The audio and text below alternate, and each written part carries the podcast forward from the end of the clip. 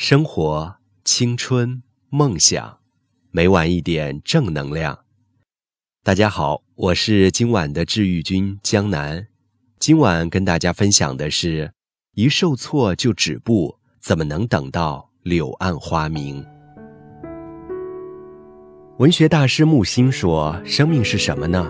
生命是时时刻刻不知如何是好。”而我至今记得，在我受挫、迷茫、不知如何是好的时候，阿爽告诉我：“不要荒废时光，也无需胡思乱想，你只需埋头将手头该做的事情做好，不要停止前进的脚步。”阿爽是我的大师姐，长我几岁，曾经是学院的著名学霸。现在在外企担任资深 HR 的同时，还是一名出色的女性摄影师。工作上的她兢兢业业、认真严谨，业余时间便抱起相机潇洒走天下，作品多次刊发在摄影杂志上。那日海边集体活动结束后，朋友们纷纷在帐篷内昏昏入睡，而她却始终坐在沙滩上等候。在夜深人静的时刻。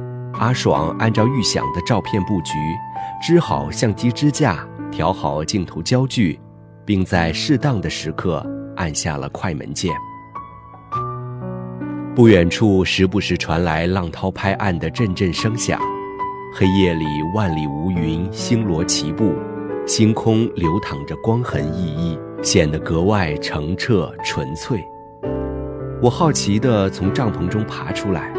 观望着他这一系列举动，随后有一段漫长的等待相机曝光的时间，我们两人低声聊了起来。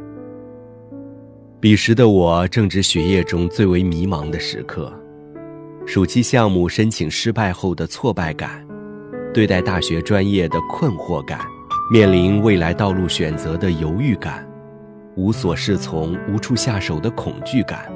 全部不由分说涌至心头。阿爽听着我的倾诉，不由一笑，在错乱复杂的星象中指给我北极星的方向，并细致地讲述着每个星座大致的形状与模样。他说：“你看这些星星，貌似杂乱无章，实际上都在我们肉眼无法捕捉到的轨迹里不断行走着。”而你也是，可以迷茫，但千万不要以此为借口而止步不前。迷茫是每个人都会经历的生活状态。阿爽师姐也曾有过专业学习和业余爱好的权衡，父母一再斥责她不要不务正业，并且一遍遍帮她衡量利弊与得失。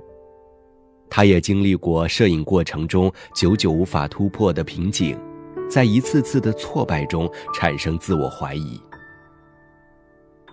阿爽师姐心情烦躁时，便会去校园的湖边散步，看着湖面荡漾微波，就悄然剿灭了内心一遇的兵荒马乱，重归平静。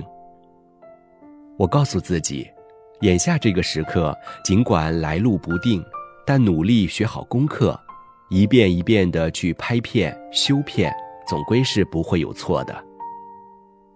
我突然意识到，眼前我所羡慕的阿爽，并非是一个理性到极致的神人，他的梦想也是在迷茫状态中，通过自己一点一滴的积累，水到渠成才实现的。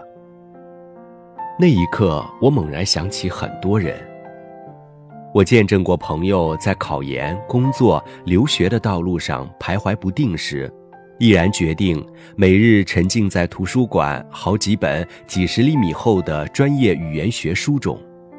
当他说着一嘴流利的美腔英语时，无数的好选择接踵而至。我见证过朋友失恋后无所适从，最终带着近二百斤的虚胖体型出入健身房。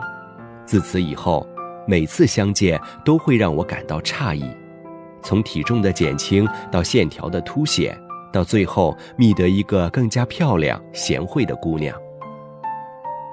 我也见证过朋友天天沉溺在游戏的世界无法自拔，他在生活中迷失了方向，用一种虚无的方式自我填充。大学挂科数门后，被学校硬生生的劝退。终于，阿爽在相机上按下终止键，漫长的曝光时间结束了。我捧着相机，看着画面上那一道道还未加修饰的清晰星轨，突然感慨万千。那些痴心人不由分说的埋头苦干。那些在迷茫困境中的不加退缩，在摸不清前路时一贯如故的辛勤耕耘，都会在今后不知什么时刻悄悄地开花结果。所以，当我们迷茫的时候，应该怎么办呢？首先，坦然接受自身迷茫的状态。生命的通路充满着偶然的际遇和未知的变动。人类自身的存在及其意义，本身便是一个复杂的命题，困惑与思考才是其中的常态。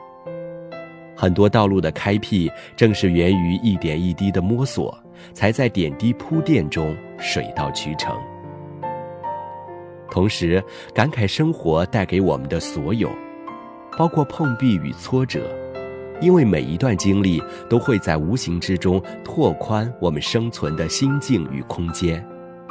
某种意义上，对精彩生活的期盼，不在于每日的灯红酒绿，不在于事业的风生水起，而在于面对惶惑与困难时，能强忍住气急败坏的情绪，亲眼目睹自身潜力的拉伸。浮士德中有一句话说。善良人在追求中纵然迷茫，却始终将意识到有一条正途。不同的人的诠释中有着不同含义的正途，然而依靠着努力的方式获取充实的感受，却着实也为正途的一种。